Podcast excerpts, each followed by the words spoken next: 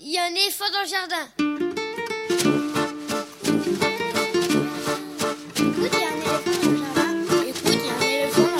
Bonjour, Véronique Soulet au micro pour l'actualité culturelle des enfants petits et grands en Ile-de-France.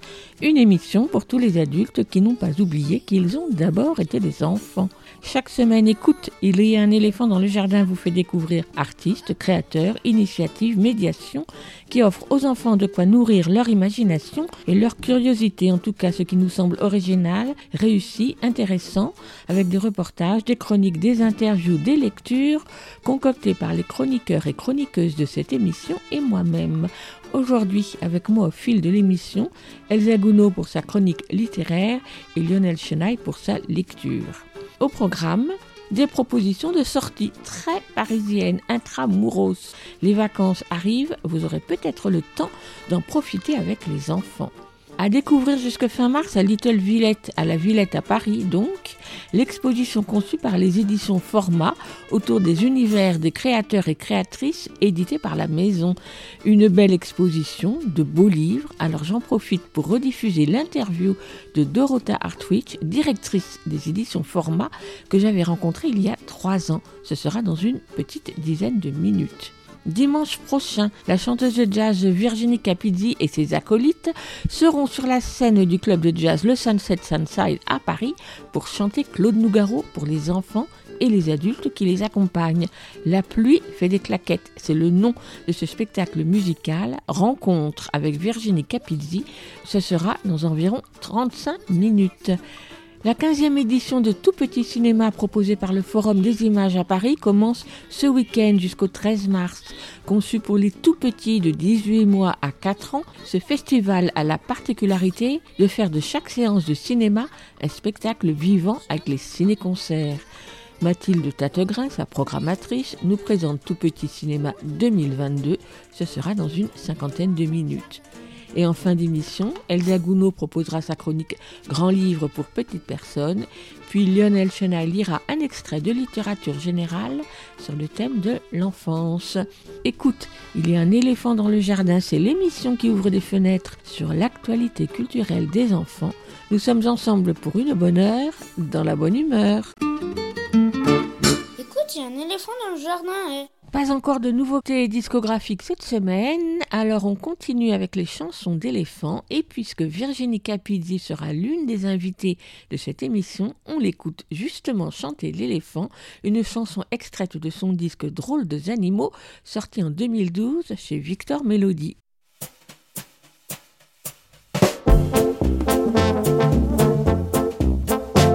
Par une belle journée d'hiver, je me promenais le nez en l'air, aux eaux de trifouiller les pieds, quand je suis tombée nez à nez. Avec un nez, nez, nez, nez, nez, éléphant, qui avait un nez, nez, nez impressionnant, pas un petit nez de fillette, mais une trompe de compète. Seulement voilà, cet animal avait un problème un peu banal. Son cerveau était plein de trous, trous de mémoire, rassurez-vous. S'étonnait, né, né, né, né, tout le temps d'avoir un nez, né, né, né, né si grand. Mais cette trompe n'est pas à moi. Pouvez-vous me dire ce qu'elle fait là? Alors je lui ai expliqué les avantages de son nez. C'est une trompe tout en un. Jugez vous-même, écoutez bien. Bien, ma chère Virginie, expliquez-nous à quoi sert ce magnifique objet. Cette trompe modèle X22B10 d'une longueur d'un mètre cinquante satisfera tous vos besoins. Vous pourrez vous en servir au choix comme tuyau de douche, klaxon, tapette à mouche, trompette ou trombone, aspirateur, cuillère, fourchette, Incroyable détecteur d'odeur, attrape cacahuète, pour nager sous l'eau, lance-souris ou porte-oiseau. Et alors? Alors, impressionné, né, né, né, l'éléphant se dandiner, né, né, né, né, gaiement et accepter avec délice sa trompe X22B10. Mais après une nuit de sommeil, voilà l'éléphant qui se réveille et qui tombe dans un trou de mémoire. Le revoilà dans le brouillard étonné, né, né, né, à nouveau d'avoir un né, né, né, né, né, si gros. Mais cette trompe, c'est ridicule. Enlevez-moi vite ce bidule. Alors sur une né, né, né, né, étiquette, je griffe né, né, né, né, se pense bête. Monsieur, ceci est un cadeau de tous les drôles de animaux. Une trompe X, 22 B10. Si j'en retrouverai la notice.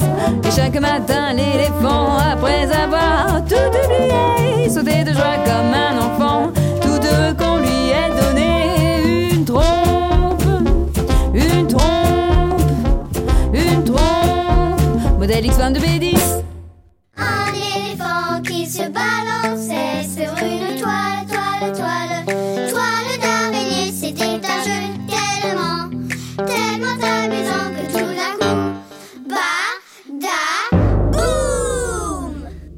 Et j'enchaîne avec Un éléphant dans les pages, la chronique autour des livres pour enfants dans lesquels un éléphant s'est glissé quelque part dans un coin de l'image ou au détour d'une phrase ou bien encore prenant majestueusement la pose. Comme ils sont nombreux, j'ai choisi ceux qui m'ont particulièrement plu.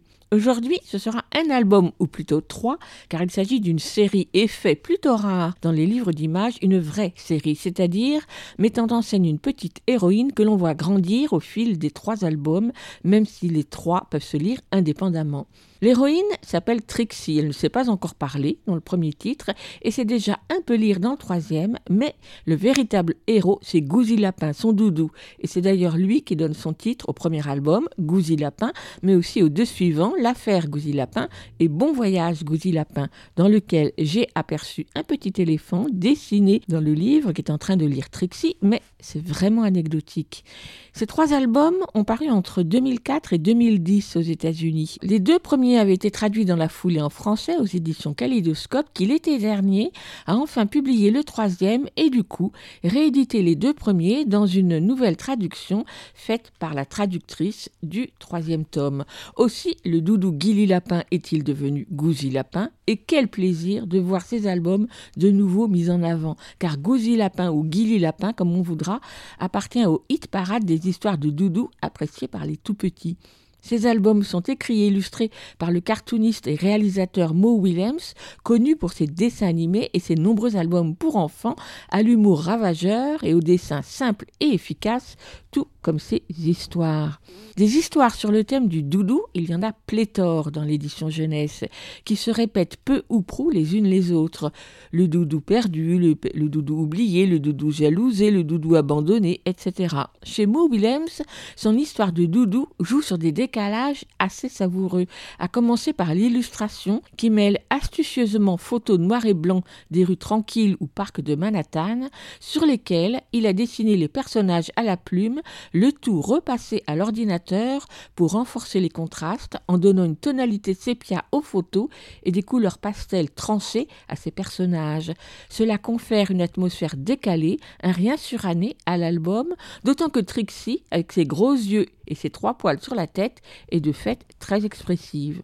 Dans le premier album, Trixie, qui ne sait pas encore parler, devra user de grands moyens pour se faire comprendre par son père, avec lequel elle est partie à la laverie du quartier, quand sur le chemin du retour, elle s'aperçoit, catastrophe, qu'elle a oublié Gouzi Lapin quelque part. Mais où? Elle a beau répéter Agou, dagou, blablou Son père, pourtant plein de bonne volonté, mais dépassé par la situation, mettra du temps à comprendre le problème et donc à réagir et à filer en sens inverse. Jouant sur la répétition, comme l'aiment tant les jeunes enfants, sur le découpage des scènes pour ralentir ou au contraire accélérer leur rythme, sur les mimiques des personnages, y compris celles de Gouzi Lapin, sur les premiers plans et sur les arrière-plans, Mo Williams a réalisé un album qui fera sourire les parents, car ils s'y reconnaîtront, et qui ravit les jeunes enfants par la justesse du propos et par la drôlerie des situations.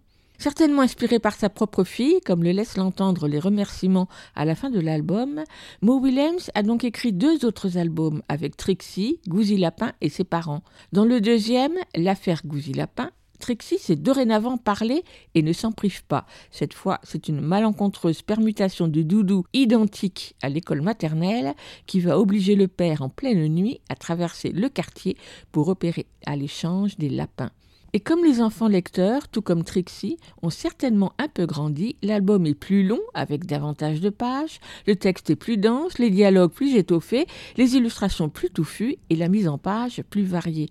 Et tout cela l'est encore davantage encore dans le troisième opus, Bon voyage Gousi Lapin, où Trixie va comprendre qu'elle a atteint un âge où son doudou ne lui est plus aussi indispensable.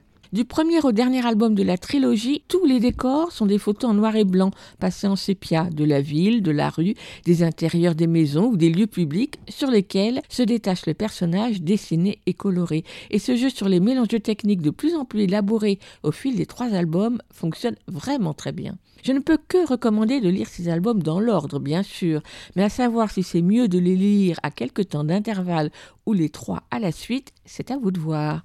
Gouzy Lapin, l'affaire Gouzy Lapin, Bon voyage Gouzy Lapin, trois albums écrits et illustrés par Mo Williams, traduits de l'américain par Rosalind Eliand Goldsmith, publiés par Kaleidoscope à la fin de l'été dernier, et ils coûtent chacun 13,50 euros ou 14 euros.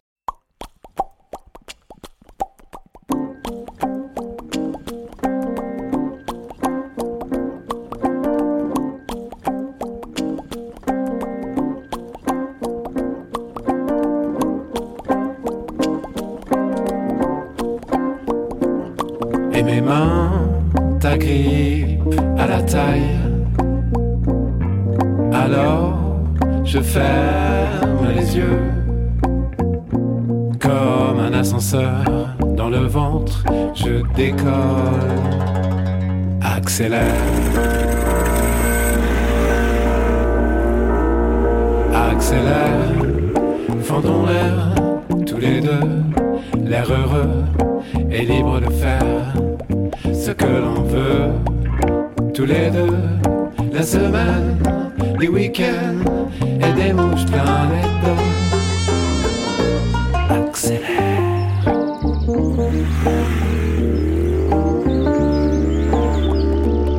Et mon cœur devient plus léger.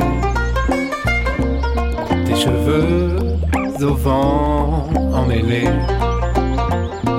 Puis les rétros effacent les doutes du passé. Accélère,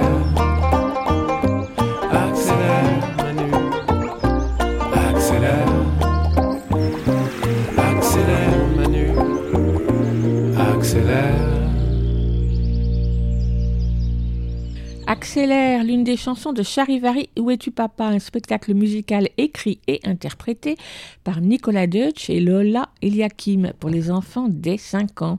C'est à voir les prochains dimanches à 14h30 jusqu'au 13 mars au Théâtre de l'œuvre dans le 9e arrondissement de Paris.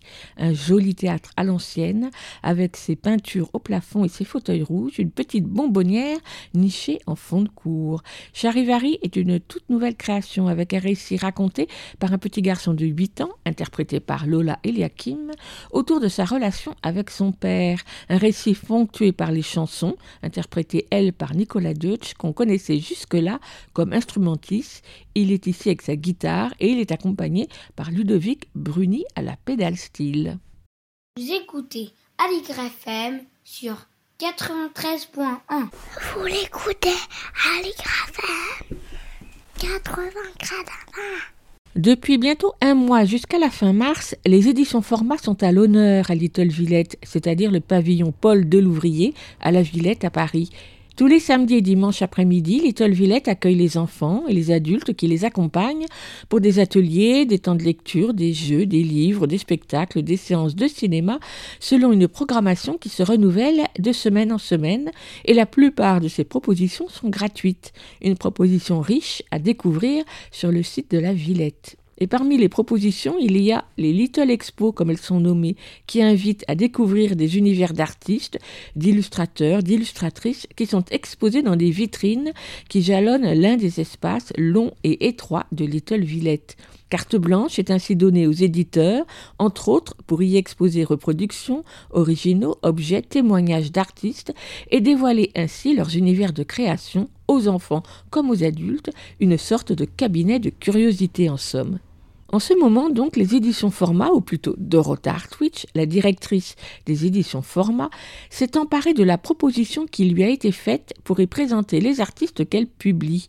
Les éditions Format est une maison d'édition polonaise dont les livres élégants, soignés, aux illustrations souvent étonnantes et recherchées, mettent en avant des univers d'artistes singuliers dans le texte comme dans les images, artistes contemporains connus ou plus classiques qu'on ne connaissait pas encore en France. C'est d'ailleurs aux éditions Format qu'est publié Jeannot et Jeannette, le livre des autrices néerlandaises Annie Schmidt et Philippe Wessendorp, pour lequel j'avais interviewé sa traductrice Emmanuelle Sandron au cours de l'émission du 5 janvier dernier. L'exposition intitulée Quand le livre lit les générations, minutieusement scénographiée, très élégante elle aussi, présente plusieurs des auteurs ou illustrateurs édités par format, à travers différents documents ou objets rassemblés par l'éditrice. Que l'on connaisse ou pas les livres présentés, chaque vitrine invite à s'immiscer dans un univers d'artistes et donne ainsi envie d'ouvrir ou réouvrir ses livres à chaque fois une photo et une courte bio de l'artiste avec son livre édité par format, bien sûr, mais aussi des illustrations originales, des carnets de croquis, des dessins, des images qui l'inspirent, des objets qui lui sont importants, voire même sa boîte de pastel, des notes d'intention, des ébauches, des figurines ou des céramiques, des livres en langues originales, autant de témoignages, souvent touchants, d'une œuvre en train de se faire. Par exemple, dans la vitrine consacrée à Jeannot et Jeannette, on pourra bien sûr voir les nombreux jouets, objets, vaisselles, affiches, récents ou plus anciens, qui ont décliné les silhouettes des deux enfants, témoignant de leur immense succès international, mais aussi différentes versions originales du livre. Dans celle sur Johanna Consejo, dont j'admire tant la poésie de ses images, on peut y voir ses céramiques au dessin bleuté, ou encore dans celle consacrée à Iwona Chemliuska, les broderies sur tissu qu'elle a réalisées pour illustrer son album Dans la poche. Alors, à l'occasion de cette exposition Quand le livre lit les générations à Little Villette, je vous propose d'écouter ou de réécouter l'interview de Dorota Hartwich, responsable des éditions Format, que j'avais rencontrée en décembre 2018 au Salon du Livre et de la Presse Jeunesse à Montreuil. Une occasion rare car Dorota Hartwich vit en Pologne et vient peu souvent à Paris. Ce sera juste après ce court extrait musical, une barcarolle signée Daniel Goyon.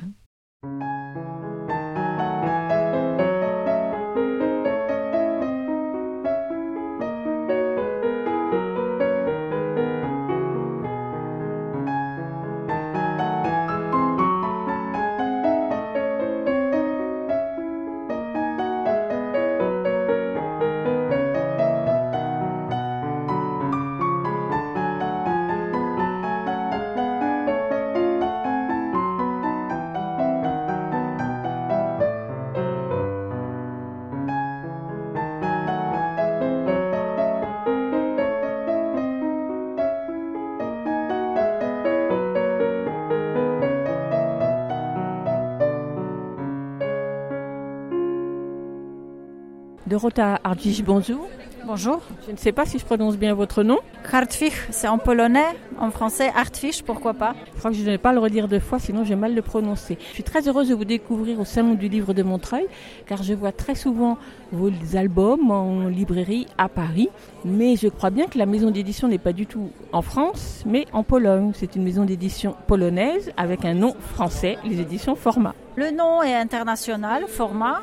Bien qu'on soit présent euh, dans les librairies parisiennes, on est basé en Pologne. On est éditeur en Pologne depuis 12 ans. En France, on est présent euh, sur le marché depuis deux ans et demi. Je me suis fait emporter par ma passion parce que je suis euh, franco-fan, si je peux le dire. Je suis, j'ai fait mes études en lettres françaises, tout en faisant venir les auteurs français et les illustrateurs, les meilleurs illustrateurs français vers la Pologne.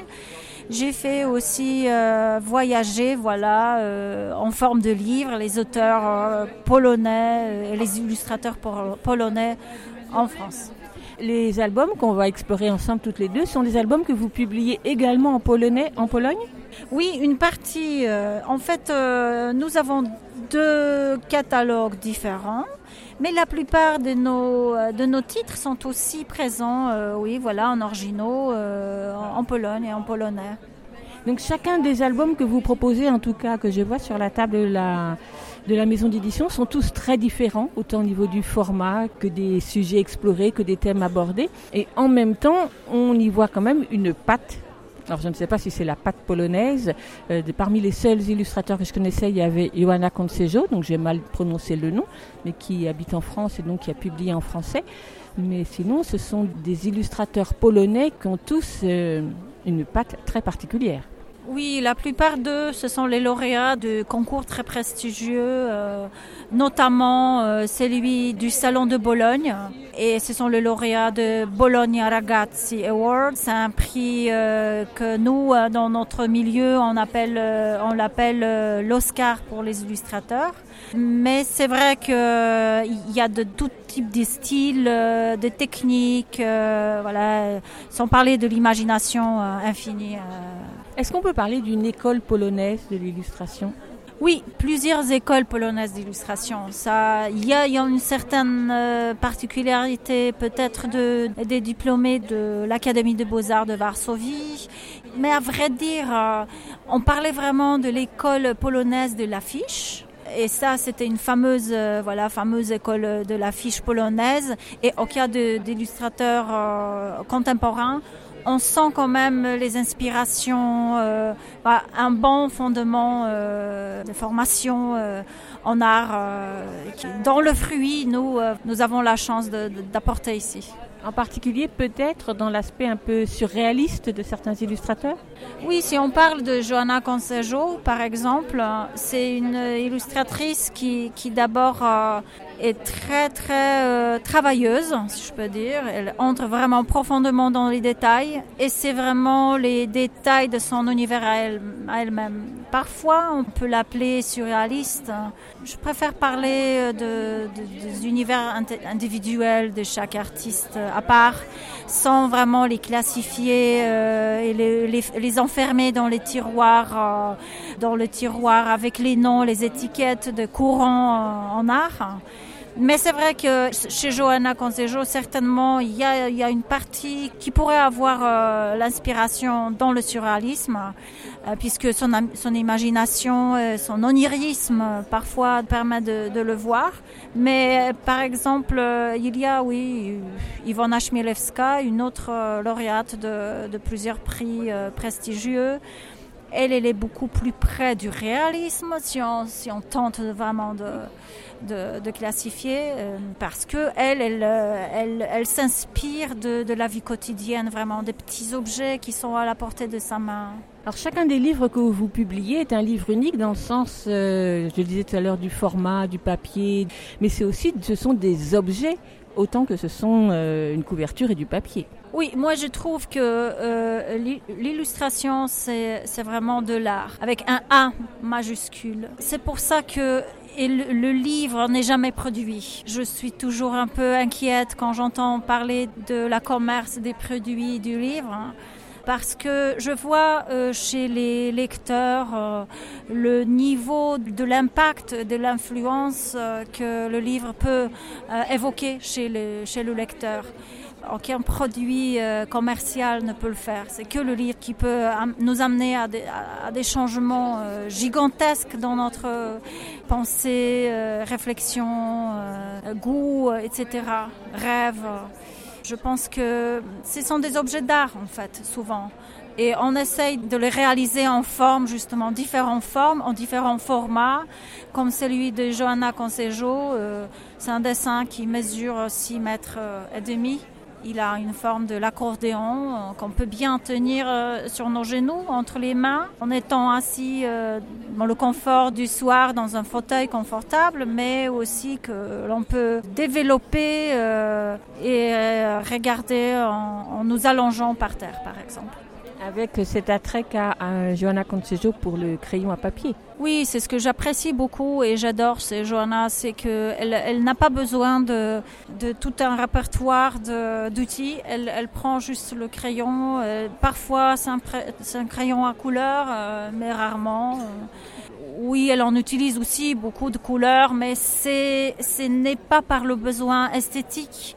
C'est toujours bien fondé euh, au niveau du contenu du livre et du moment dans l'histoire du livre. Donc elle n'a besoin que d'un bout de papier, d'un crayon euh, pour euh, créer des univers infinis. Et donc celui que vous avez publié, mais peut-être qu'il y en a d'autres, c'est Un prince à la pâtisserie dont elle a réalisé les illustrations mais pas le texte. Le texte est écrit par Marek Bieńczyk, c'est un écrivain polonais, un rechercheur aussi en domaine de littérature française. C'est un traducteur aussi de Kundera notamment, euh, un grand traducteur euh, polonais. C'est aussi euh, un sommelier, lui. Donc il a beaucoup de passion. C'est quelqu'un d'esprit très très large que j'apprécie beaucoup. Et il est primé en Pologne avec le prix Nikkei, prix littéraire Nikkei, qui est l'équivalent de prix Goncourt en France.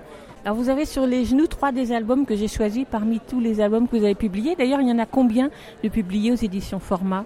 Bah, Notre catalogue en Pologne compte plus de 60 titres.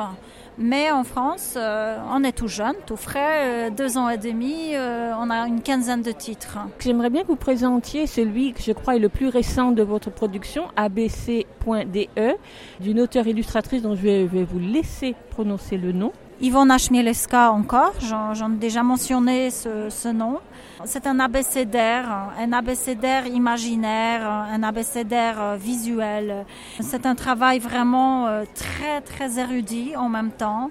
Elle a passé euh, un an et demi à faire de la recherche. C'est un abécédaire qui introduit les, les lecteurs à l'univers de la littérature, de la science, de la philosophie et de l'art allemand. Pourquoi allemand? Parce que c'est un livre qu'elle a fait en hommage de sa grand-mère qui était allemande, qui lui chantait euh, les berceuses allemandes euh, et qui était très proche. Et alors là, dans ce livre, euh, les mots et les lettres font la queue devant les cabinets de Sigmund Freud, éclairent les nuits de frères Grimm, s'échappent des livres de Brecht ou de Goethe bondissent sur les partitions de Bach. Donc il y a toute une richesse de références de référence aux grands euh, personnages de la culture allemande, mais en même temps qui se sont absolument inscrits et euh, formés notre culture euh, européenne. Et ce qui est important, c'est que c'est un livre quadrilingue, c'est un livre en, allemand d'abord, mais tout de suite, ce sont les mots français qui viennent, anglais et le polonais. Mais donc c'est comme une forme d'imagier sur lequel euh, les illustrations mélangent plusieurs techniques du collage, de la peinture. Euh. Et le dessin, bien sûr. Oui, c'est surtout le collage. C'est l'effet de travail, de recherche. Elle, elle adore aller au marché de Opus, euh, elle adore aller dans les magasins de vieux livres, de vieux vêtements. Elle, et sa spécialité, c'est aussi le cas de, de ses autres livres, c'est qu'elle fait vraiment, euh, elle fait les livres à partir souvent des, du matériel recyclé, ce qui est vraiment encore un, un autre niveau euh, de, pour nous d'interprétation de ces livres. On peut trouver euh, les fils, euh, les tissus, le vieux journaux, voilà, le, le dessin à la main et euh, beaucoup, beaucoup de, de, couleurs, mais beaucoup de, de mystères aussi, beaucoup de petits détails qui sont cachés un peu, un peu partout. Et donc, euh, on peut y venir et revenir à l'infini et toujours on trouve quelque chose de nouveau. Et dans ces illustrations se glissent des morceaux de texte, de, de typographie, enfin le mélange texte et image. Oui, c'est écrit à la main, en fait, en allemand, parce qu'elle est calligraphe aussi. Elle, elle, elle, sait très bien écrire, donc elle l'a fait à la main en version allemande. Et puis, on ajoute euh, les textes français, euh, anglais, polonais tapés. C'est une, une auteure illustratrice dont vous avez publié plusieurs livres? Oui, on en a déjà quatre et euh, un cahier d'activité. Il y a euh, un titre qui a beaucoup de succès, c'est La mésaventure et Dans ma poche. Et Les yeux. Donc la mésaventure, c'est une histoire d'une nappe préférée d'une maman parce que c'est un souvenir d'une grand-mère. Et la fille vient euh, en voulant la, la repasser euh, bien. Elle, fait une tâche de faire à repasser. Et voilà, c'est la mésaventure que commence, mais qui nous mène à, une grande surprise euh, qui, qui, ne fait que du bien à toutes les trois euh, femmes euh, personnages de ce livre.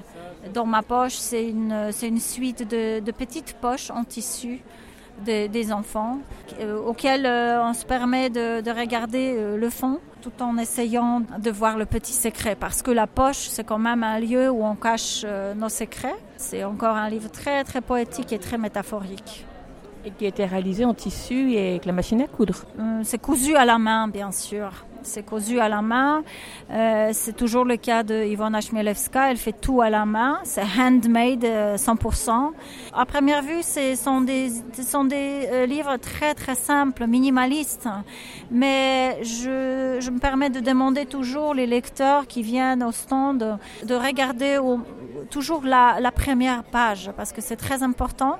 Pourquoi c'est important? Parce que si on, si on jette un coup d'œil un peu par hasard, hein, on n'est pas capable de, de comprendre le concept parce qu'il y a toujours un concept très fort avec un fond philosophique à suivre. C'est vraiment extraordinaire. Le texte est très bref, très métaphorique, comme vous disiez tout à l'heure, mais l'écriture, la traduction, je ne sais pas qu'est-ce que, qui traduit, mais elle est très jolie, la traduction. J'appelle le style de Ivona Chmielewska le- la narration chuchotée. C'est parce qu'elle est très subtile. Tout ce qu'elle dit, elle, moi j'ai l'impression qu'elle chuchote. hein. Elle est très subtile. Elle, euh, elle ne donne jamais de, réponse directe. euh, Elle n'est jamais autocrate hein, dans sa narration. Elle nous laisse euh, vraiment réfléchir. Elle, nous laisse, elle nous laisse en fait finir le, le livre. Et la, la traduction, c'est par Lydia Valerechak, qui est très douée. euh. Les deux, elles, se connaissent personnellement et euh, elles s'entendent bien. Je, pense que c'est aussi nécessaire pour que le livre donne euh, un bon résultat. Le travail créatif de- des auteurs donne le bon, un bon résultat, c'est que ils soient en bonne relation, l'auteur, le traducteur, l'éditeur aussi, bien sûr. Et puis je voudrais que vous disiez un petit mot sur Grand-mère Tricot, qui est donc euh, d'un auteur euh, qui n'est pas polonais, Uri Orleff, et qu'on connaît en France pour différents romans qu'il a écrits, plutôt autour de la Shoah d'ailleurs. Et donc celui-ci s'appelle Grand-mère Tricot. Oui, c'est l'un de mes préférés, c'est sûr.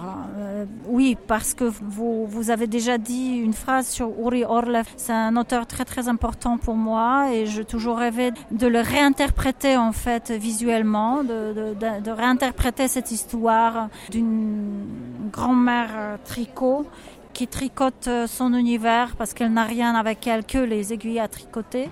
Elle tricote un univers dans lequel euh, elle a aussi ses petits enfants euh, bien aimés, euh, une fille et un garçon.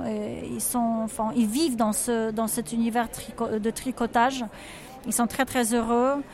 Mais euh, le jour de la rentrée, euh, enfin, le- l'école le rejette euh, à la porte, euh, ne, le permet pas de- d'entrer à l'école parce que les enfants tricotés ne sont pas acceptés. Je ne vais pas dévoiler l'histoire, mais en fait, c'est un très très fort livre, une histoire poignante sur l'espoir, sur la force de défense qu'on a tous en nous, qu'on n'explore pas toujours, hein, et sur l'exemple de cette femme extraordinaire.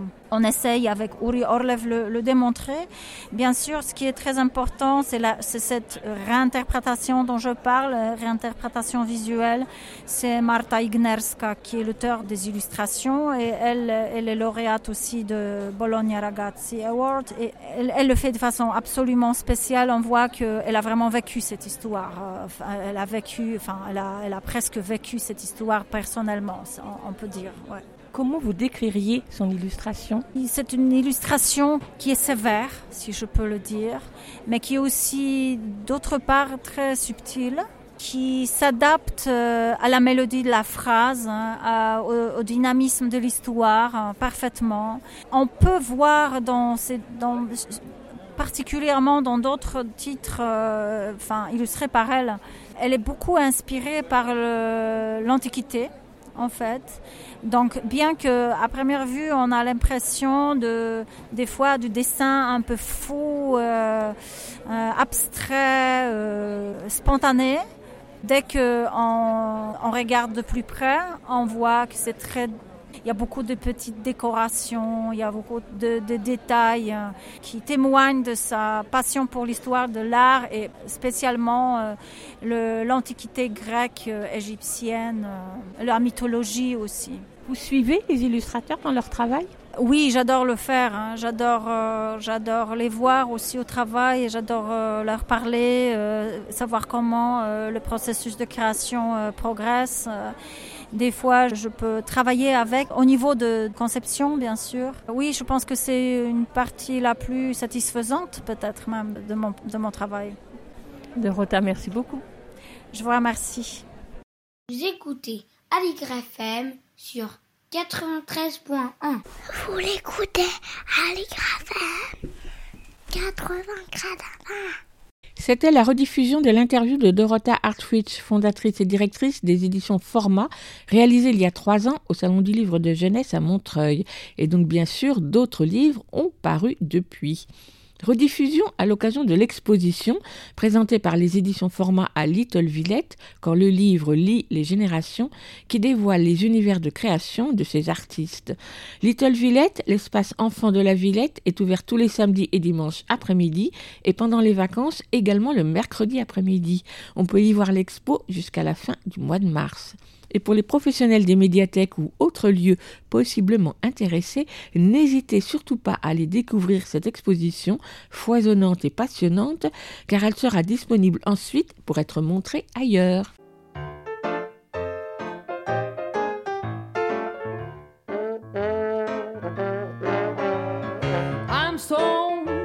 Je ne suis pas noir, je suis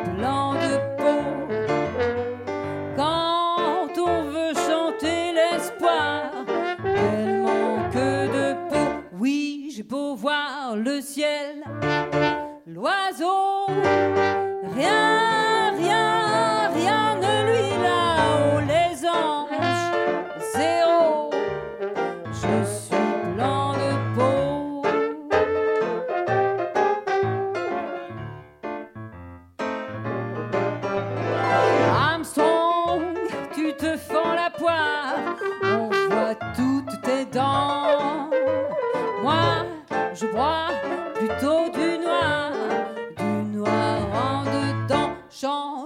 moi, Louis.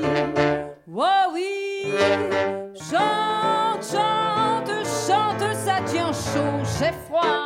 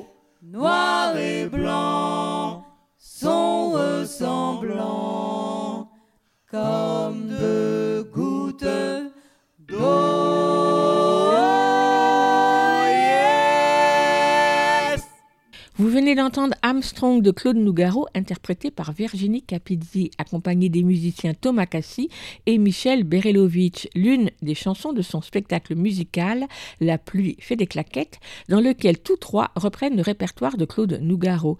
C'est la quatrième création jeune public de cette chanteuse de jazz que j'aime vous faire écouter régulièrement dans cette émission. Je n'ai pas encore vu La pluie fait des claquettes, bien que le spectacle a déjà pas mal tourné depuis sa création en 2019. Mais en tant que fan de Claude Nougaro, je tenais à lui faire une place dans cette émission à l'occasion des deux concerts de La pluie fait des claquettes qui auront lieu ce dimanche 20 février à 15h et à 17h au Sunset Sunside, le fameux club de jazz rue des Lombards à Paris. Aussi, j'ai appelé Virginie Capizzi en début de semaine pour en parler avec elle. Micro. Bonjour Virginie Capizzi. Bonjour Véronique. Alors la pluie fait des claquettes et est programmée au Sunset euh, dimanche euh, prochain. C'est la première fois qu'il y a un spectacle jeune public, un concert jeune public au Sunset, non? Alors euh, en fait le Sunset a lancé il y a plusieurs années cette programmation qui s'appelle Jazz Écouté. Et donc c'est une série de concerts euh, souvent thématiques sur euh, plutôt des, des jazzman. Alors il y en a eu sur Ella Fitzgerald, sur Chet Baker, etc. Mais là, c'est vrai que sur Claude Nougaro, euh, issu d'un spectacle jeune public, oui, je pense que c'est assez euh, nouveau. En tout cas, ça se fait pas tout le temps comme ça, de cette manière-là. Comment Nougaro est arrivé dans votre répertoire? Alors, c'est une histoire assez ancienne, mais il est arrivé tout simplement par le jazz d'abord. En tant que chanteuse de jazz, moi je chantais certaines de ses chansons comme Cécile, ma fille, que j'aime beaucoup. C'est une chanson qui me touche beaucoup. Ou le jazz et la zava, enfin voilà, des thèmes comme ça. Et puis il a aussi, euh, beaucoup euh, composé, travaillé, enfin écrit et travaillé avec des jazzmen. Donc c'est aussi un répertoire que j'ai découvert euh, par les jazzmen avec lesquels il a travaillé. Et puis là, pour ce projet en particulier, en fait, euh, c'est parti d'un livre-disque qui s'appelle Nougaro Enchanté et que notre tourneur, donc Gomet Productions, nous a demandé de monter sur scène. Ayant déjà fait des spectacles jeunes publics évidemment et plutôt orienté jazz, bah, on était absolument ravis de s'emparer de ce projet-là et ça nous semblait assez naturel de réinvestir ce répertoire euh, qu'on aime beaucoup, qui est vraiment un- une réussite entre la chanson française et le jazz. Enfin, voilà. Donc c'était une commande en fait. Ça a été une commande, oui, tout à fait. Ouais. Donc le livre DVD qui s'appelle euh, Claude Nougaro Enchanté, qui est apparu aux éditions des Braques en 2017, c'est un choix d'une douzaine de chansons, si je me souviens bien. Donc les chansons avaient déjà été euh, choisies en quelque sorte. Oui, c'est ça. Donc c'est un livre disque qui a été euh, lancé à l'initiative d'une des filles de Claude Nougaro, euh, donc qui est Théa Nougaro. Il y avait déjà cette sélection de chansons qu'on était censé donc monter sur scène telle quelle. Après, en fait, avec Thomas et Michel, donc qui sont mes deux acolytes, on a opéré une sélection parce qu'il y avait certaines chansons qui nous semblaient euh, plus difficiles pour le jeune public musicalement avec des formes assez longues, des structures euh, assez complexes comme ça, évolutives. euh, C'était pas évident forcément d'avoir des points de repère euh, musicaux. Et puis les textes et le vocabulaire étaient, nous semblaient parfois un peu trop durs par rapport à la tranche d'âge visée. Donc on a fait une sélection et on a complété avec euh, des grandes chansons connues comme le jazz et la java qui ne figurent pas dans le livre disque, mais qu'on avait envie de mettre sur scène aussi, enfin de monter sur scène. Pour vous, à choisir une- des chansons de Nougaro pour les enfants, qu'est-ce qui vous a guidé comme réflexion? En vous disant est-ce que ça, on le proposerait à un jeune public ou pas? Là, vous parliez de la longueur des textes, la difficulté langagère, on va dire, de la syntaxe. Ah ben il y a plusieurs choses. Alors il y a effectivement euh, à la fois l'envie de garder la direction de la découverte, de faire découvrir des chansons de Claude Nougaro, donc pas forcément prendre les plus connues, même si on a aussi voulu les prendre ces chansons-là. Il y en a certaines qui étaient un peu des musts à côté desquelles on ne pouvait pas passer et ça nous faisait plaisir, comme Armstrong. Parce que a- c'est encore une chanson qui est étudiée euh, à l'école primaire, au collège, que les enfants euh, connaissent. Il y a des chansons aussi qu'on a proposées parce que les thématiques nous semblaient euh, plus enfantines, ou parler de l'enfance ou de la famille, ou des choses comme ça comme Sa maison par exemple, ou comme Cécile ma fille, ou Mademoiselle Maman. Ça c'est une chanson qu'on a rajoutée. c'est Thomas qui nous a proposé de rajouter cette chanson au répertoire. Il y a aussi des chansons qui parlent d'animaux. Voilà, donc c'était un mélange entre essayer de garder des thématiques qui peuvent parler aux enfants, à leur imaginaire, en même temps ouvrir sur des choses qui peuvent être un peu plus compliquées, mais qui sont toujours euh, dansantes en fait. Donc ça c'est un élément important, c'est vraiment la, musicalité aussi du texte en fait. hein. Il y a la musique bien sûr, et puis il y a le texte qui est très chantant, très dansant. C'est aussi des chansons qui souvent sont très imagées, parce que l'écriture de Claude Nougaro, elle est aussi très cinématographique. Donc on a beaucoup d'images assez parlantes, et c'est aussi quelque chose qui nous a guidés dans le choix euh, du répertoire. Et donc, vous avez pensé à des enfants de quel âge quand vous les choisissiez? Alors au départ, la- le deal, on va dire, c'était de à partir d'une tranche d'âge de 5 ans. C'est petit. Donc c'est petit effectivement et on a trouvé que c'était peut-être un peu trop petit. Donc on, dans notre tête, on est plutôt sur des enfants qui sont en primaire déjà et ça fonctionne avec des CP, ça fonctionne peut-être un peu plus clairement au niveau du texte pour des CM, mais sur les classes plus petites, enfin sur les enfants plus jeunes, on va dire, parce que ça marche aussi justement par le côté imagé, le côté très dansant de la musique, etc. Et puis euh, au bal collège, ça marche euh, parfaitement aussi. Enfin, c'est vrai que c'est aussi des chansons qu'on a essayé de monter sur scène avec un, des arrangements euh, personnels. C'est Thomas Cassis et Michel surtout qui ont Michel Berelovitch qui ont travaillé aux arrangements avec des instrumentations différentes. Par exemple, il y a une chanson qui s'appelle L'oiseau de Marrakech où on a tout un travail autour d'appos, des appos de chasse avec des sons d'oiseaux. Sur Armstrong, on a mis des kazoo, donc des instruments un peu ludiques aussi, des ambiances qui changent. Donc voilà, donc je dirais qu'effectivement, c'est plus adapté à partir du primaire. Des enfants à partir de, oui, c'est ça, 6 ans, ça, ça, dépend un peu. Hein. Ils sont sensibles à des niveaux d'écoute différents en fait. Alors, alors je n'ai pas encore vu le spectacle, donc j'ai hâte de le voir, mais j'ai quand même vu des extraits sur le net, et puis bien sûr, je vous connais depuis, depuis longtemps.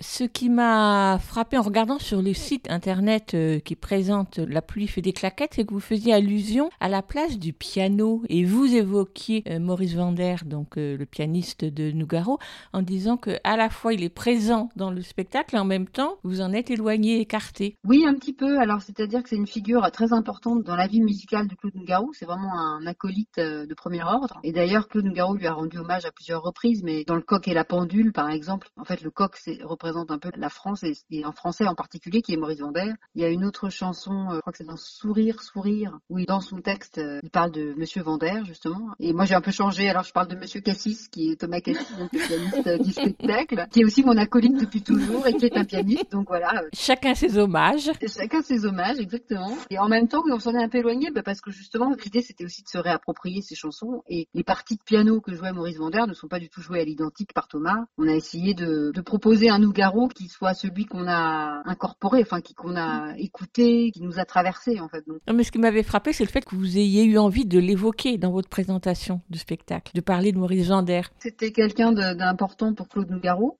comme d'autres pianistes aussi avec lesquels il a travaillé, mais celui-ci en particulier. Et c'est vrai que le piano a une place importante aussi dans la musique de Claude Nougaro, en fait. C'est souvent un instrument roi euh, dans sa musique, donc euh, c'était important pour nous, effectivement, d'évoquer cette figure-là. Il y a des couples comme ça, des binômes qui sont artistiquement euh, féconds, très féconds. Et là, c'est un été un, donc c'est voilà. Comme je le disais, je n'ai pas Alors, encore vu le spectacle. J'ai vu sur les images vidéo que la scénographie était simple, qu'il n'y a pas d'effet d'image, quelques-unes mais très peu, et qu'en fait toute la place est donnée à la musique. Mais est-ce que vous parlez pendant le spectacle? oui, bien sûr, bien sûr, parce qu'en fait, c'est quand même, euh, c'est ce que je disais tout à l'heure, c'est aussi une façon de faire découvrir aux enfants, mais pas qu'aux enfants d'ailleurs, hein, parce que c'est tout public, hein, c'est de faire découvrir un chanteur, un poète, un auteur que les enfants ne connaissent pas forcément en fait aujourd'hui. Donc c'est assez euh, pédagogique aussi, c'est une rencontre en fait ce concert. Donc oui, on parle, je présente un peu euh, les chansons de Claude Nougaro, les thématiques qu'il affectionnait, des anecdotes, il y a quelques passages un peu drôles aussi entre Thomas et, et Michel, moi, et voilà, il y a des parties un peu jouées sans que ce soit de la comédie euh, de A à Z, mais il y a quelques moments un peu complices comme ça qui s'installent. Et la scénographie, effectivement, elle est assez simple. Et, euh, on voit sur scène quelques parapluies hein, qui ont été évidés, donc il reste les, les baleines et puis le manche qui sont mis en lumière. oui, c'était une façon aussi de rappeler l'univers de la pluie fait des claquettes, des feux de la rampe, enfin, qui sont symboliques aussi du titre du spectacle, évidemment, et, et d'un grand succès aussi de, de Claude Garou, La pluie fait des claquettes. Justement, je voulais revenir sur cette notion de tout public, jeune public, et donc déjà vous demandez bien sûr quelle est la place du jeune public dans votre démarche artistique? Alors c'est le quatrième projet, je crois, que je monte, qui est estampillé, on va dire, jeune public. Les premiers étant euh, des projets personnels de composition hein, que j'avais menés. Donc il y avait eu Drôle de animaux, il y avait Origami et Canton dégourdi et puis Capucine. C'est des projets sur lesquels j'ai travaillé avec euh, Thomas Cassis, euh, donc c'est un, compère de longue date. Et en fait, au départ, c'était pas forcément ciblé jeune public. C'est disons qu'il y a un univers enfantin et un univers imaginaire qui me correspond bien en fait. Donc quand j'écris, c'est vrai qu'il y a toute une part d'imaginaire, d'espièglerie aussi dans ma façon de créer qui correspond bien à, l'univers enfantin, public. Donc ça s'est un peu euh, estampillé comme ça, mais c'est de la chanson, disons, quand j'écris, je pense pas en particulier à, à écrire pour des enfants. J'écris pour moi, en fait, ça me fait plaisir ce que j'écris, j'adore mes, mes, chansons, j'aime les chanter. Comme un gosse, en fait, hein, c'est vraiment un plaisir de gosse. Donc Claude Nougaro, c'est un peu pareil, parce que Claude Nougaro n'est pas un chanteur à vocation euh, jeune public. Il n'a pas été estampillé comme ça de son vivant, euh, ni maintenant d'ailleurs. Mais... Et pourtant, euh, c'est des chansons qui peuvent euh, parler aussi aux, aux enfants en fait. C'est pour ça que je disais tout à l'heure que c'est un concert euh, jeune public, mais tout public en réalité, parce que tout le monde y trouve son compte. C'est vrai qu'il y a des niveaux de lecture très différents en fait chez Claude Nougaro comme euh, je pense et j'espère dans les spectacles qu'on crée avec Thomas quand c'est des spectacles de composition. Et après c'est des questions peut-être de vocabulaire, d'image et puis parfois des choses, des sujets aussi qui sont abordés. Mais c'est vrai que chez Claude Nougaro il y a des sujets qui peuvent être des sujets euh, entre guillemets d'adultes et qui sont abordés avec une candeur enfantine parce que je pense qu'il avait ça aussi en lui et voilà. En tout cas c'est une bonne idée parce que le disque qui était paru aux éditions des Braques c'était les chansons de Nougaro par euh, Nougaro donc pas forcément facile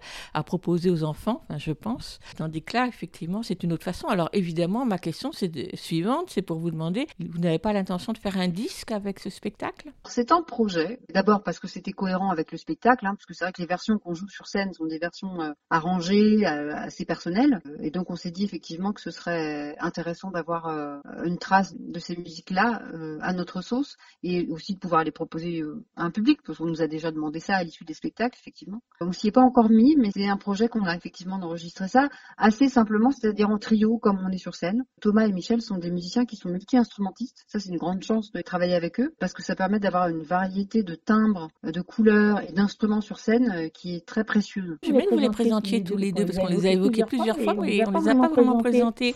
Tout à fait. Donc Thomas Cassis qui est pianiste et claviériste, qui joue du piano-clavier, qui joue aussi du ukulélé. euh, sur d'autres spectacles, il a joué aussi bien sûr d'autres instruments. Il est arrangeur aussi, donc c'est un musicien avec lequel je travaille depuis une dizaine d'années maintenant, sur des projets euh, qui sont adressés plutôt au jeune public euh, et avec qui je m'entends très très bien. Donc ça, la sauce prend toujours très bien quand on travaille ensemble. C'est un vrai plaisir. Et puis Michel euh, Berelovitch, il est tromboniste et sur scène il joue aussi de la guitare et de la batterie. Et c'est un musicien euh, très euh, éclectique, multi-instrumentiste, euh, qui a trouvé sa place euh, parfaitement dans notre euh, configuration là et qui est euh, tout à fait euh, idéal pour ce genre de projet parce que il est très ouvert, il a euh, vraiment euh, des casquettes très différentes et des expériences musicales variées aussi. Tous les deux chantent aussi un peu, ils font des chœurs, ils chantent, des petites percussions, enfin voilà, donc il y a, il y a- il y a de quoi faire sur scène avec eux. On s'amuse beaucoup. Donc vous, Virginie Capidi, vous êtes d'abord chanteuse, mais vous êtes également euh, pianiste. Oui, de formation, et j'ai commencé par le piano. Alors là, sur scène, dans ce projet-là, je n'en joue pas. Mais c'est vrai que c'est un instrument euh, pour moi très important et c'est aussi pour ça que le rapport au piano est sans doute euh, important et qu'on tenait à, faire une place à ce piano là. C'est vrai que dans mes autres projets, quand je compose, quand j'écris mes chansons, etc., je, suis au piano, y compris pour les projets adultes, on va dire, donc les projets jazz euh, que j'écris, je passe par le piano. Donc oui, c'est un instrument que je connais bien et que j'aime beaucoup. Et j'aimerais bien qu'on fasse un petit aparté sur les ateliers que vous proposez pour euh, différents publics, parce que j'ai vu sur votre site que vous emmeniez de nombreux ateliers, et surtout que vous aviez l'air de beaucoup aimer ça. Tout à fait, oui, c'est tout à fait vrai. Et d'ailleurs, on en fait autour de ce projet euh, Claude Nougaro, La pluie fait des claquettes. Donc, c'est des ateliers euh, qui euh, sont destinés soit à la découverte du jazz, soit à l'écriture de chansons. Pour les enfants comme pour les adultes. On est plutôt intervenu pour l'instant auprès d'un public scolaire ou d'un public d'enfants euh, non scolaires. Je pense par exemple à des ateliers qu'on a pu faire à la, à la Maison des pratiques amateurs, à la MP2A à Paris, pendant les vacances scolaires. Mais en général, on intervient dans les classes en lien en fait avec les représentations qui sont données dans les théâtres euh, des municipalités dans lesquelles on, enfin des villes dans lesquelles on va. C'est des ateliers, donc on présente à la fois euh, le jazz ou les musiques, euh, en l'occurrence ici de Claude Nougaro, les instruments, etc. Et ensuite, il y a des actions sur euh, l'écriture de chansons. Ben là, on est en train de- d'en mener justement à Marly-le-Roi, puisqu'on va jouer à Marly-le-Roi au mois de mai. Et on a des ateliers d'écriture, euh, donc avec Michel et Thomas, euh, dans six classes d'une école primaire de Marly-le-Roi. Et c'est assez jouissif, je dois le dire, parce que les enfants ont une imagination débordante. Euh, nous aussi. Et donc, euh, c'est très agréable et toujours plein de surprises de faire ce travail de création, en fait. hein. c'est vraiment de la création. Donc, les enfants écrivent le texte guidé, en fait, ou encadré un peu par moi. Et avec eux, avec Thomas, on compose euh, la mélodie. Donc, ils inventent la mélodie. Et ensuite, il y a un travail sur l'harmonie. Donc, en général, c'est plutôt Thomas qui s'en charge. Et d'arrangement carrément d'arrangement. Donc ils repartent avec euh, des maquettes arrangées de leurs chansons. Ils peuvent euh, voilà chanter sur les, les playbacks qu'on a enregistrés. Ils peuvent enregistrer leurs chansons. Souvent on va jusqu'à l'enregistrement aussi avec eux. Il y a des restitutions publiques parfois qui sont faites dans les écoles aussi quand c'est possible. On essaye de faire ça de A à Z hein, dans la mesure du possible parce que c'est vraiment important aussi pour eux et pour nous d'aboutir quelque chose. Donc d'aller euh, pas seulement sur le texte mais effectivement sur la musique et l'interprétation. Parce qu'ils chantent aussi leurs chansons. Et j'ai vu que vous faisiez aussi des ateliers pédagogiques avec les enseignants, ce qui me semble très important, parce que dans leur formation initiale, je ne crois pas qu'ils étaient initiés euh, au jazz. Non, pas nécessairement. Effectivement, ça c'est quelque chose que j'aime beaucoup faire aussi, parce que euh, on sait qu'il y a des, comment dire, des rebondissements à ces formations-là, c'est-à-dire que les enseignants, effectivement, après dans leur classe, auprès des, des scolaires, etc., ils peuvent mettre en place ces actions de création, et c'est très important, je pense, euh, le processus de création pour moi euh, dans l'école en tant que euh, espace de liberté, espace d'imaginaire, euh, espace de curiosité aussi, susciter la curiosité. Donc c'est pour ça que ces ateliers aussi avec les, adultes et les enseignants euh, me tiennent à cœur. Et effectivement, j'interviens depuis plusieurs années alors auprès d'un public d'enseignants qui sont dans le primaire ou le secondaire. Et je fais ça assez régulièrement à Nantes et à Angers. Et on écrit, on crée des chansons. Donc les adultes aussi créent des chansons. Donc il y a toute une partie de présentation un peu de qu'est-ce que c'est qu'une chanson, les différents types de chansons si on peut faire une typologie, parler d'un peu de, ce- de cet univers-là, d'écriture, de texte, de musique, etc. euh, aborder quelques exemples d'artistes aussi qui font ça, qui parlent de ce processus-là créatif. Et puis après, une partie pratique et qui est toujours très intéressante aussi parce que finalement créer, c'est souvent euh, un moment plutôt euh, agréable pour tout le monde finalement. Ma dernière question sera pour vous demander, Virginie Capizzi, en faisant un petit pas de côté, quel est le livre de votre enfance qui vous a marqué et qui vous a peut-être conduite à créer pour le jeune public? Alors, bon, je pense que Le Petit Prince est quand même arrive en bonne euh, bonne place. Après, j'ai quelques souvenirs de livres d'enfance, comment dire, un peu étonnants. Je pense là très spontanément, mais c'était pas forcément des livres faciles. Je me souviens d'un livre qui s'appelait Mon bel oranger, qui était un très beau livre, un, un peu dur, je crois, un peu triste, que j'avais lu en sixième, je pense, qui m'avait plongé dans un imaginaire euh, assez fort. J'avais gardé un souvenir aussi de Tistou les pouces verts que j'ai relu très récemment, de Maurice Druon, donc des grands classiques hein, en fait. euh.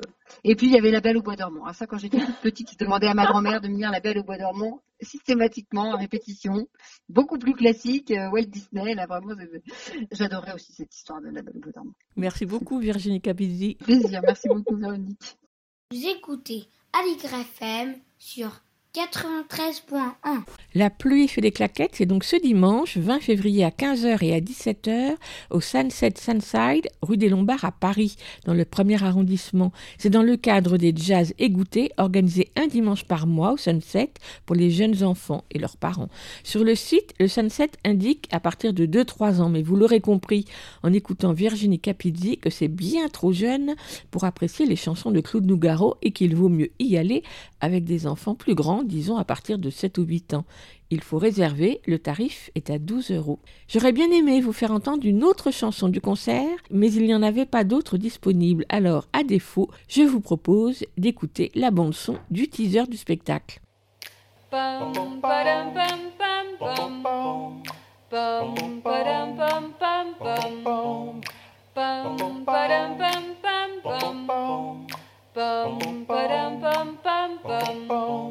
La pluie. La pluie fait des claquettes sur le trottoir à minuit. Papa papa, papa papa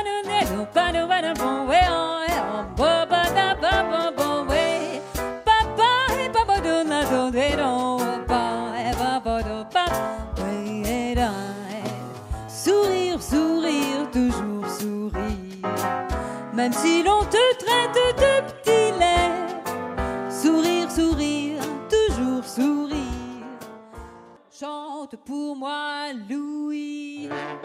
Oh oui, chante, chante, chante, ça tient chaud, j'ai froid.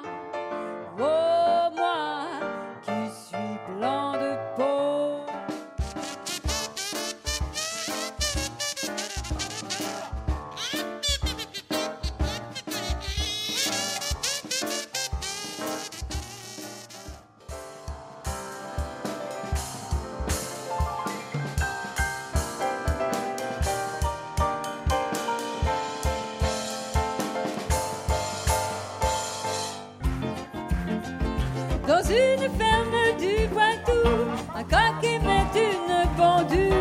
mesdames, merci, vous parlez d'un Jules. Le voilà qui chante à genoux. Oh, ma bandoule, je t'adore. Ah, laisse-moi te faire la cour. Tu es ma poule aux heures d'or, mon amour.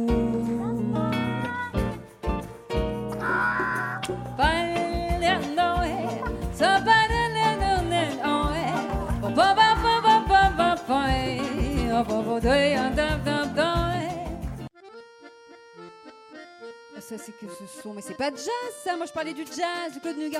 Ça, ça fait guinguette. Ça, ça, fait fête du village. Je sais pas, c'est la Java. Ça, c'est Java. Ça, c'est jazz. Ça, ça, ça c'est jazz. Ça. Ouais, ça, c'est jazz. Et ça, c'est Java. Après tout, pourquoi pas? Quand le jazz est, quand le jazz est là, la Java s'en, la Java s'en va. Il y a de l'orage dans l'air, il y a de l'eau dans le gaz entre le jazz et la Java.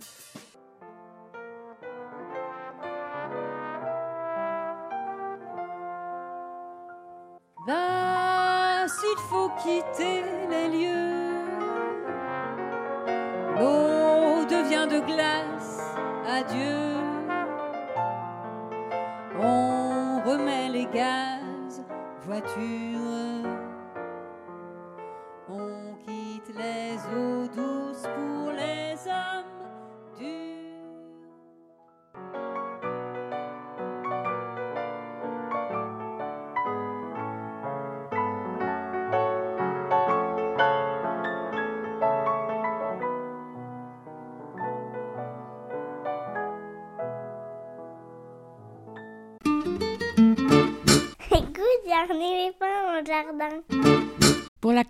Année, du 19 février au 3 mars, le festival Tout Petit Cinéma ouvre grand les portes du Forum des images à Paris aux enfants de 18 mois à 4 ans et aux adultes qui les accompagnent. Ciné-concerts, ciné-spectacles, ateliers invitent les tout petits à vivre leurs premières émotions de cinéphiles en herbe, avec cette année une programmation spéciale anniversaire. Car c'est la particularité de ce festival, et ceci depuis sa création, que de proposer des séances de cinéma qui sont avant tout des spectacles vivants avec les musiciens qui sont sur scène. Petit coup de projecteur sur cette édition anniversaire avec Mathilde Tategrin du service de l'éducation aux images au Forum des images et coprogrammatrice du festival Tout Petit Cinéma. Et je lui ai d'abord demandé quel était le regard rétrospectif qu'elle portait sur le festival. Micro. Alors ça a été 15 années vraiment très très riches. Euh, le festival a pas mal évolué. On a effectivement euh, commencé à proposer des, des ciné-spectacles, on pourrait dire, euh, au tout début. Et puis maintenant, on ne se consacre qu'à des ciné-concerts, effectivement. Donc on- le, le festival Tout Petit Cinéma est vraiment dédié à ce type de, de spectacle vivant pour les tout petits. Mais on n'a pas tout de suite proposé ça. Et en fait, on s'est rapidement démarqué d'autres propositions pour les tout petits en ne proposant que des ciné-spectacles, tout simplement parce que bah, c'était quelque chose qui euh, euh, marquait vraiment euh, un passage à la première séance de cinéma, un côté événement, euh, vraiment quelque chose qui venait marquer euh, les tout petits euh, pour leur premier passage dans une grande salle de cinéma, en plus qui fait presque 500 places. Et on a souhaité vraiment euh, se dédier au spectacle vivant pour mettre en avant les images, donc les films, mais aussi la création musicale des musiciens, puisque ce sont des musiciens qui, qui viennent jouer en direct sur scène. Est-ce que d'avoir des musiciens qui sont sur scène n'interfère pas sur le regard des enfants par rapport au film? Alors c'est un juste équilibre que l'on travaille et que les musiciens et les musiciennes qui euh, créent euh, leur propre bande son eh bien viennent trouver et euh, je dois dire qu'on est rarement déçus, on est même plutôt très enjoués nous-mêmes dans l'équipe du Forum des images et l'équipe de programmation du festival. C'est un travail vraiment d'équilibriste. Ils trouvent le, le parfait équilibre entre les images effectivement qu'il ne faut pas délaisser puisque le regard il, il doit se porter aussi bien évidemment sur sur ces films que l'on montre qui sont de l'animation contemporaine ou des films plus anciens ou même du burlesque pourquoi pas. Et puis cet accompagnement musical que l'on voit puisqu'il est devant nous sur scène qui prend de la place forcément puisque ça peut être une formation à deux ou cinq musiciens comme euh, on a sur euh, cette édition. Donc en fait les enfants ce qu'on a remarqué c'est qu'ils vont passer de l'un à l'autre. C'est-à-dire que c'est une attention assez volatile à cet âge et euh, les tout petits vont, s'ils se lassent des images parce que ça commence à être un petit peu long ou parce que le film est un petit peu plus compliqué, ils vont passer leur attention sur les Donc finalement, on les perd très peu et l'éveil, il se fait à la fois sur les films et sur euh, ce qu'ils entendent. Est-ce que les musiciens euh, se présentent avant la séance? Est-ce qu'ils parlent aux enfants? Alors pas tous, ça peut arriver. C'est pas forcément quelque chose que l'on demande. Les séances de toute façon sont accompagnées par une personne de l'équipe qui va présenter ce qu'il va se passer, puisque en général, comme je disais, euh, bah, les enfants c'est leur toute première fois au cinéma, c'est la toute première fois qu'ils voient des films sur un vrai écran de cinéma qui est très très grand. C'est assez impressionnant. C'est une grande salle, il y a du monde, il y a du bruit, donc on accompagne cette séance avec une sorte de petit rituel euh, qui est propre au forum des images et, et mm. euh, je vais pas trop dévoiler ce que c'est parce que c'est quand même assez euh, assez magique. C'est un moment vraiment magique euh, que j'invite voilà tout le monde à venir découvrir. Évidemment en salle c'est encore mieux. Il y a des musiciens qui vont effectivement dire un petit mot, soit au début, soit à la fin. Parfois c'est à la fin pour présenter leurs instruments s'il y a des choses un petit peu moins connues qu'un piano ou une guitare. mais c'est pas forcément le cas de tous. On, on aime bien aussi laisser un petit peu la magie, le mystère autour de voilà ce qui entoure toute cette séance.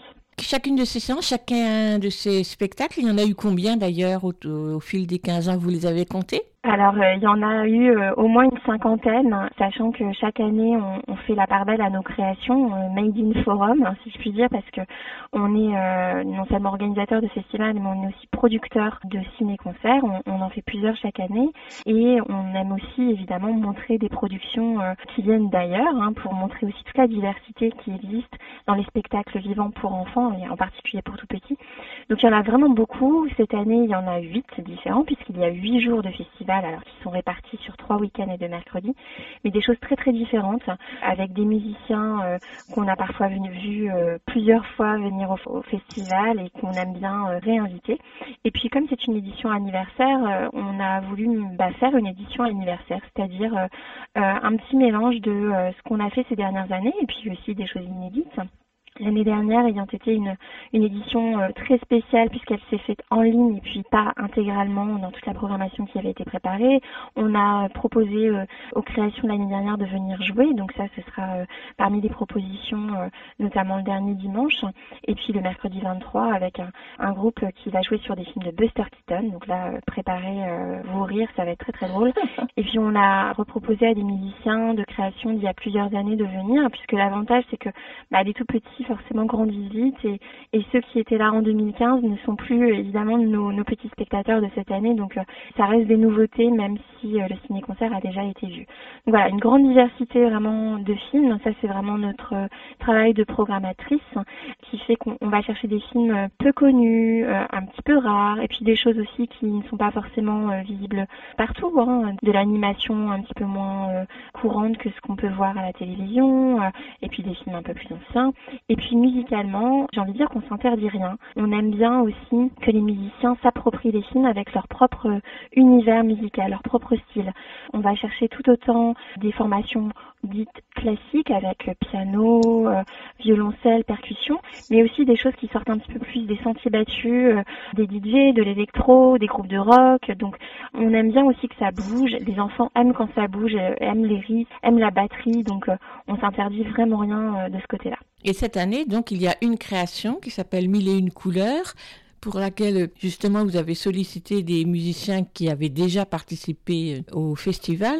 Pour chacune de ces créations, c'est vous qui choisissez les films et qui les proposez aux musiciens ou c'est en commun accord et chacun cherche de son côté? Euh, On est deux à la programmation jeune public au Forum des images, donc Méni Azouzi et puis moi, on, on est programmatrice, c'est avant tout notre travail, on travaille sur tout le jeune public au Forum des images et donc on va euh, chercher des films et en faire des programmes euh, adaptés à la durée d'attention des enfants. Donc euh, là, on, on, parle de programmes pour les tout petits, donc on, on est sur du 25-30 minutes à peu près.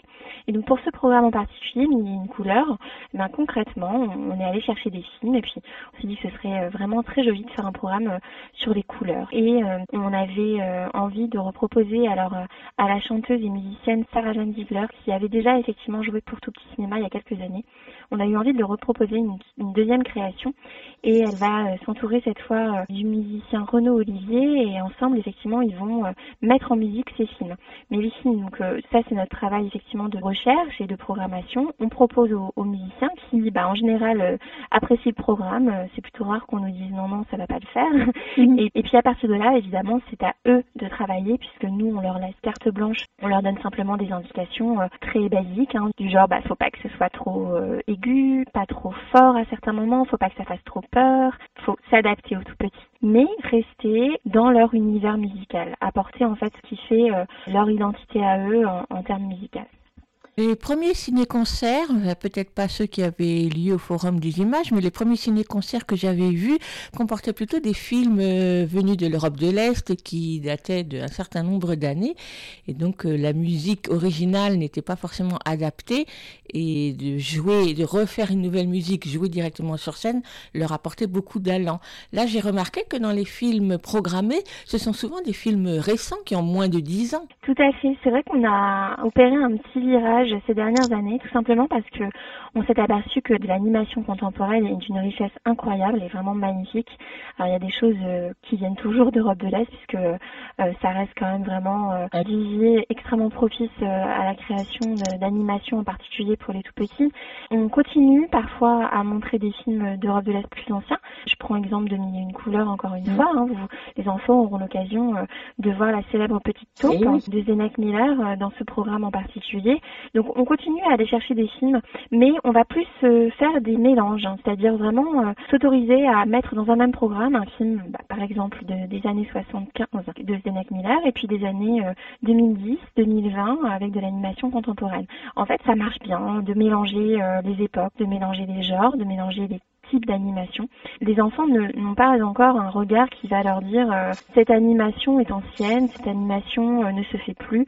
En fait, ils sont extrêmement ouverts, ils ont un regard tellement neuf sur les images qu'on peut encore tout leur montrer à cet âge-là, on peut vraiment tout leur montrer. J'insiste un petit peu avec les films plus récents. La musique d'origine est une musique qui est justement beaucoup plus vivante qu'elle ne l'était euh, celle des films venus d'Europe de l'Est. Donc, euh, pourquoi remplacer la musique originale par une nouvelle musique? La musique de ciné-concert, ce n'est pas de la musique de film. Mm. C'est une toute autre composition, c'est un tout autre euh, enjeu artistique. Ce qu'on demande aux musiciens qui jouent et qui composent pour un ciné-concert, c'est pas de faire de la musique de film. Tout se fait en live d'abord, donc c'est pas la musique enregistrée. Et puis c'est pas tout à fait le même exercice artistique. Une musique de film va venir euh, plutôt illustrer en général les images. Là, les musiciens, euh, pour un ciné-concert, un des partis pris qui peut être euh, pris de leur part, c'est justement de s'éloigner des images finalement, de prendre le contre-pied des images, de dire autre chose avec leur musique, ou alors au contraire de l'appuyer, mais avec des bruitages, avec des sons très différents. La musique de film, globalement, alors elle peut être très très bien, notamment pour l'animation. Des fois, il y a des films qui n'ont pas du tout de musique de film aussi, hein, qui ont, ou alors très très peu. Du coup, ça sort de notre intérêt, nous, pour notre festival. Et puis, il ne faut pas oublier aussi que ce qu'on enlève dans les films, puisqu'on demande évidemment l'autorisation pour euh, couper la musique, ce qu'on enlève aussi, ce sont les, dialogues, tous les sons qui ne sont pas de la musique, puisque euh, ce qu'on va prendre, c'est euh, l'image brute qui euh, va pas forcément raconter une histoire. C'est-à-dire que si on enlève les, dialogues, forcément le film est beaucoup plus adapté au tout petit. Si on commence à mettre des dialogues, on, raconte une histoire qui va pas forcément être adaptée au tout petit. Nous, ce qu'on va chercher, ce sont des films qui vont pouvoir être regardés par les tout petits et dont l'histoire finalement n'importe pas forcément entièrement. Ben, merci beaucoup, Mathilde. Merci beaucoup. Tout Petit Cinéma, le festival pour les 18 mois 4 ans au Forum des Images à Paris, c'est donc du 19 février au 3 mars, le samedi, le dimanche et le mercredi. Il est fortement conseillé de réserver pour les séances des ciné-concerts, mais également pour les ateliers, nombreux, très divers. Toutes les infos sont sur le site du Forum des Images. Il y a quelques années, je n'ai pas la date exacte et elle n'est pas indiquée sur le CD, le Forum des Images a édité un disque regroupant les chansons d'une vingtaine de ciné-concerts qu'il avait produits. On écoute la première d'entre elles, Tout petit cinéma, par Sarah Jeanne Ziegler, qui revient cette année donc chanter pour la création 2022 Mille et une couleurs, dont Mathilde Tategrin nous parlait il y a quelques instants. La première de ce ciné-concert a lieu ce samedi.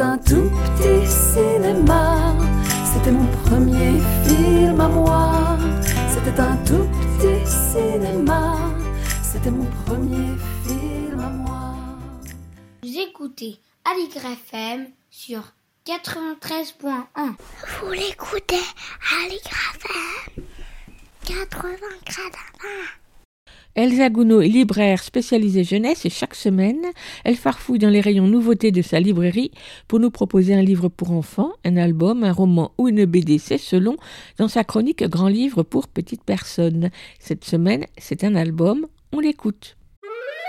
Grand livre pour petites personnes par Elsa Gounod, libraire à Paris. Bonjour, aujourd'hui je vais vous parler de l'album animé Grand-mère d'Éléonore Douspy, paru récemment aux éditions Albin Michel Jeunesse dans la collection Trapèze. Éléonore Douspy est graphiste et autrice illustratrice de livres pour enfants. J'ai remarqué son travail avec la publication en 2016 de l'album Avant il y avait la mer, puis dans un tout autre style des Cupidules chez Albin Michel Jeunesse déjà.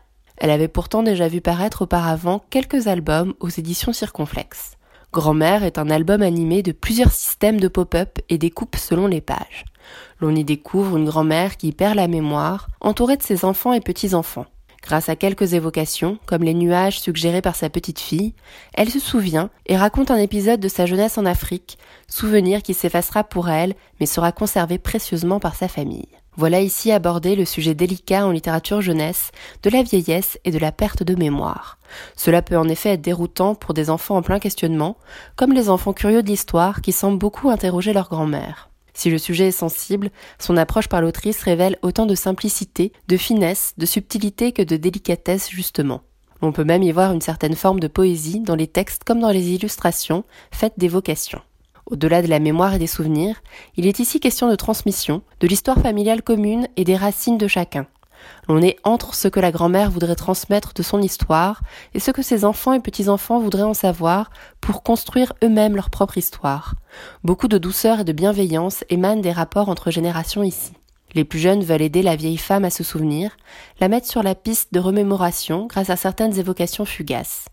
Les questions des enfants restent pourtant souvent sans réponse face à l'évaporation de la mémoire, la dispersion des souvenirs en fragments qui deviennent peu compréhensibles en eux-mêmes pour les autres. Ces fragments sont alors à conserver précieusement pour pouvoir peut-être en reconstituer l'histoire finalement.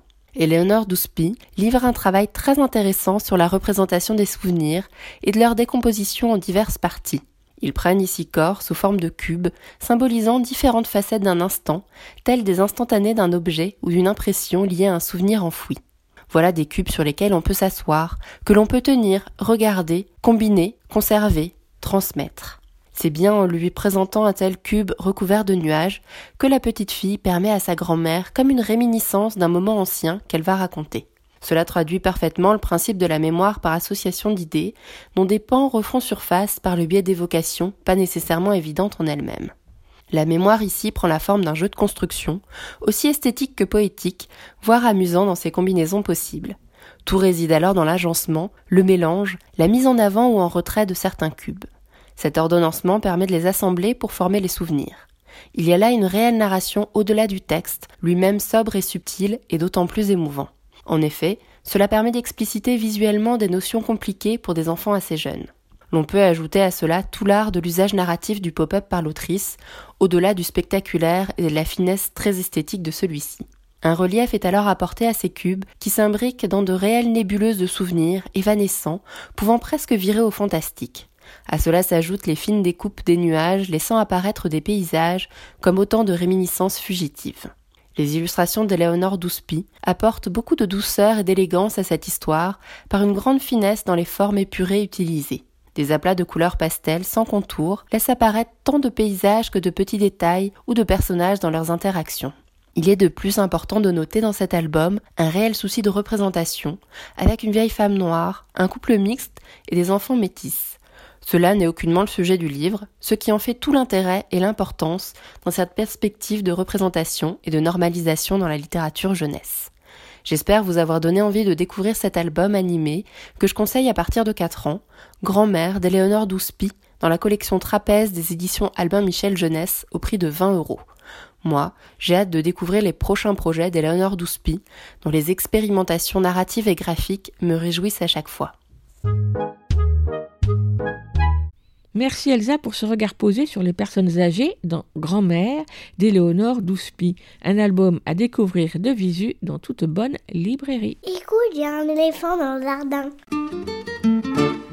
Bonjour Lionel. Bonjour. Qu'est-ce que tu vas lire aujourd'hui comme histoire d'enfance ou plutôt comme extrait d'un roman de littérature générale sur le thème de l'enfance?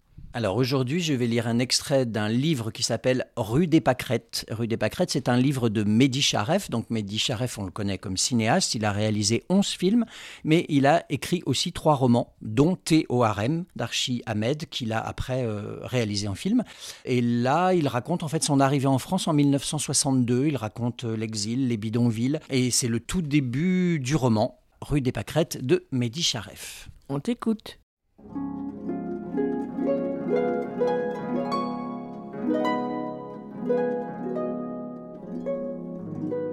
Ça ne fait pas très longtemps que je suis en France, à l'école des pâquerettes, et déjà, Monsieur Raffin, notre instituteur, m'a désigné pour faire la lecture dans la classe.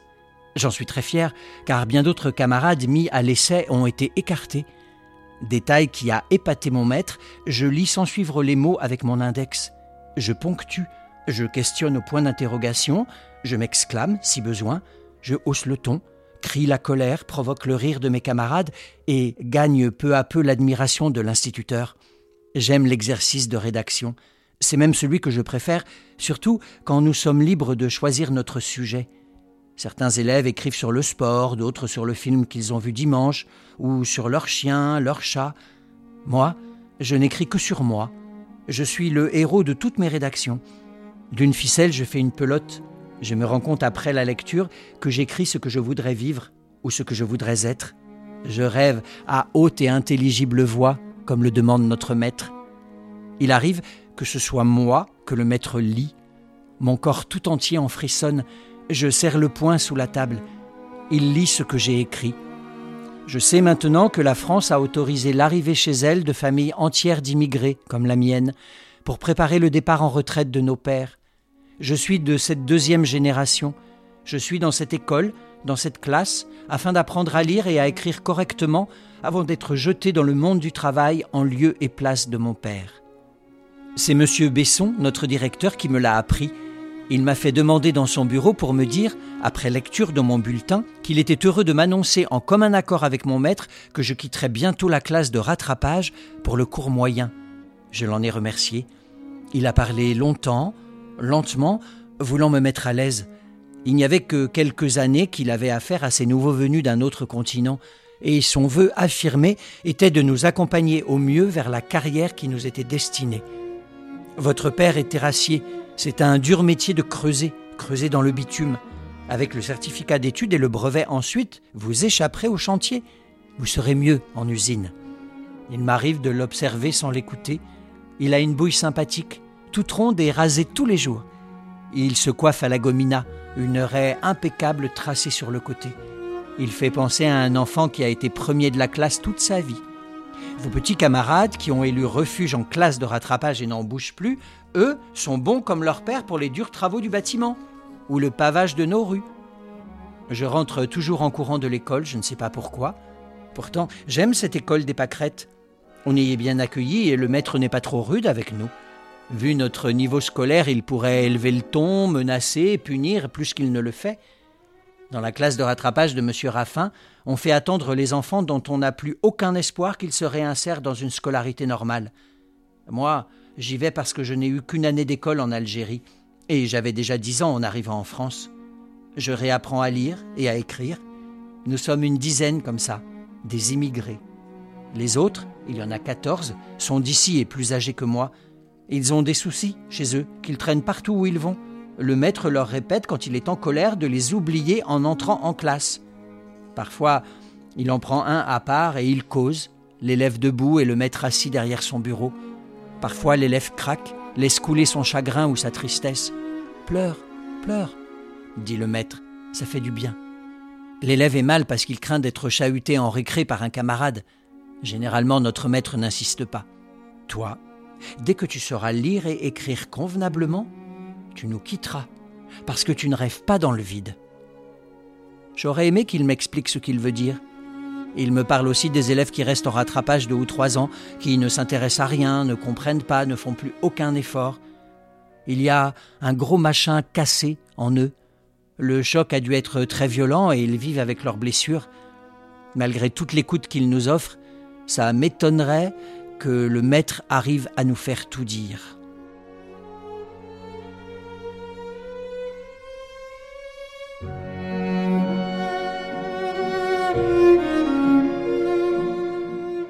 Tu nous rappelles le titre du roman? Ça s'appelle Rue des Pâquerettes de Mehdi Charef et c'est paru aux éditions Hors d'atteinte en 2018.